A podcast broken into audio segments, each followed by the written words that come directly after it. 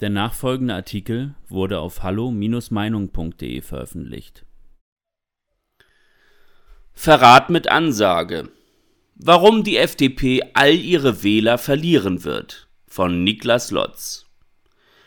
Dass die FDP die Umfallerpartei schlechthin ist, ist ein Klischee, was ihr schon lange anhaftet.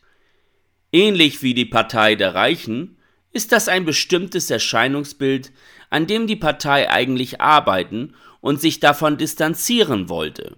Während die Modernisierung der FDP im Auftritt als gelungen betrachtet werden kann, bleibt sie offensichtlich aber leider immer noch die Umfallerpartei, die damals mit einem Ergebnis unter 5% aus dem Bundestag flog.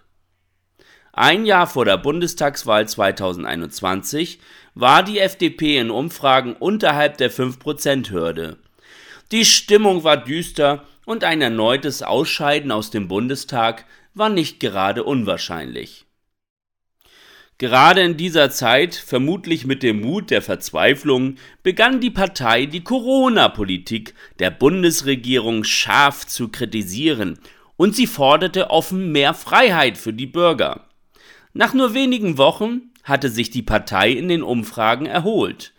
Nach einigen Monaten war sie plötzlich zur Überfliegerpartei geworden, und als dann die Bundestagswahl kam, konnte man das phänomenale Ergebnis von 2017 sogar ausbauen. Das Thema Corona und Freiheit hatte der Partei den größten möglichen Erfolg beschert, hatte die Partei wieder nach oben katapultiert. Somit wäre es also jetzt in der Tat wahnwitzig, dieses Thema aufzugeben und sogar das komplette Gegenteil von Freiheit zu vertreten, richtig? Das hätte man meinen können, aber in der neuen Regierungskoalition mit Grünen und SPD hat die FDP einmal mehr verraten, was sie stark gemacht hat. Freiheitlich eingestellte Wähler. Man mag es jetzt kaum glauben, aber plötzlich schließt die FDP eine allgemeine Impfpflicht nicht mehr aus. Ein zentrales Versprechen im Wahlkampf der FDP war es, sich gegen eine solche stark zu machen. Auch war die FDP für einen Freiheitstag, einen Tag, an dem alle Corona-Maßnahmen fallen würden. Auch dieser rückt nun in weite Ferne. Stattdessen scheint es darauf hinauszulaufen, dass es Freiheit in Zukunft nur für geimpfte Menschen geben soll. Dass doppelt geimpfte ihre Freiheiten wieder verlieren, sobald sie sich keine Drittimpfung mehr holen, gilt als wahrscheinlich, und auch dagegen hört man nichts mehr von der FDP. Christian Lindner persönlich fordert nun sogar Kontaktbeschränkungen. Man höre und staune. Eine Partei, die mit dem Versprechen angetreten ist, die Freiheit für alle wiederherzustellen, möchte einem nun die Freiheit nehmen, mit wem man sich in seinem Privatleben treffen darf? Das kann man sich nicht ausdenken. So bescheuert ist das. Aber genauso sieht nun die Realität aus. Zwischen FDP und Markus Söders Corona-Kurs passt nun nicht mehr viel, obwohl gerade die Abgrenzung von totalitären Corona-Restriktionen der Markenkern der FDP geworden war. Was hier gerade passiert, ist offensichtlich. Grüne und SPD sind zu großen Teilen Corona-Hardliner. Die FDP mit Lindner wollte unbedingt das Finanzministerium und da sie es nun bekommt, ist man wohl bereit, alles andere den beiden größeren Koalitionspartnern zu überlassen. Die FDP opfert ihr Versprechen der Freiheit und ihr inhaltliches Programm zugunsten einer Regierungsbeteiligung und den damit verbundenen attraktiven Posten.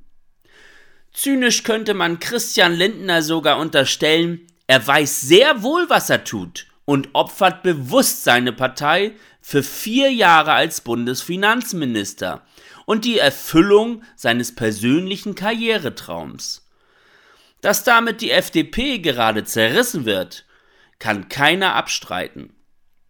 Die Überfliegerumfragen mit Werten von 15% sind weg. Man ist nun wieder bei 11% angekommen und die Tendenz ist weiter sinkend. Auf den Facebook-Seiten von Lindner oder der Bundespartei finden sich haufenweise Kommentare von enttäuschten Wählern, die entsetzt sind über die Kehrtwende der Partei in Sachen Corona.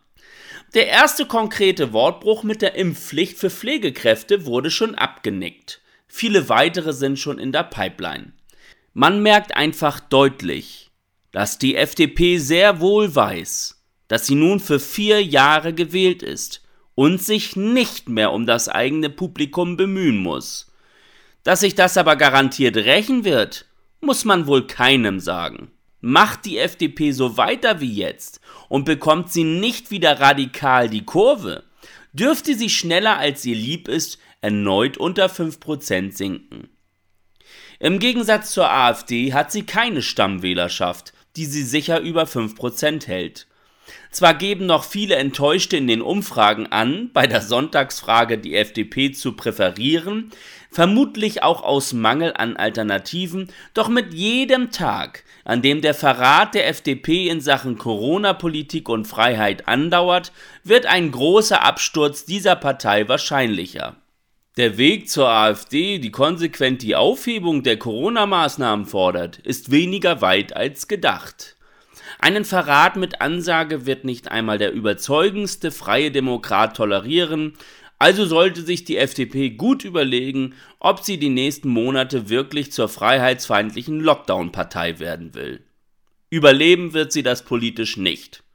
Das zeigen die Erfahrungswerte aus der Vergangenheit. Weitere Beiträge finden Sie auf hallo-meinung.de. Wir freuen uns auf Ihren Besuch. Liebe Zuhörer, ohne Sie wäre unsere Arbeit nicht möglich. Alle Informationen zu unserer Kontoverbindung finden Sie im Begleittext. Herzlichen Dank für Ihre Unterstützung.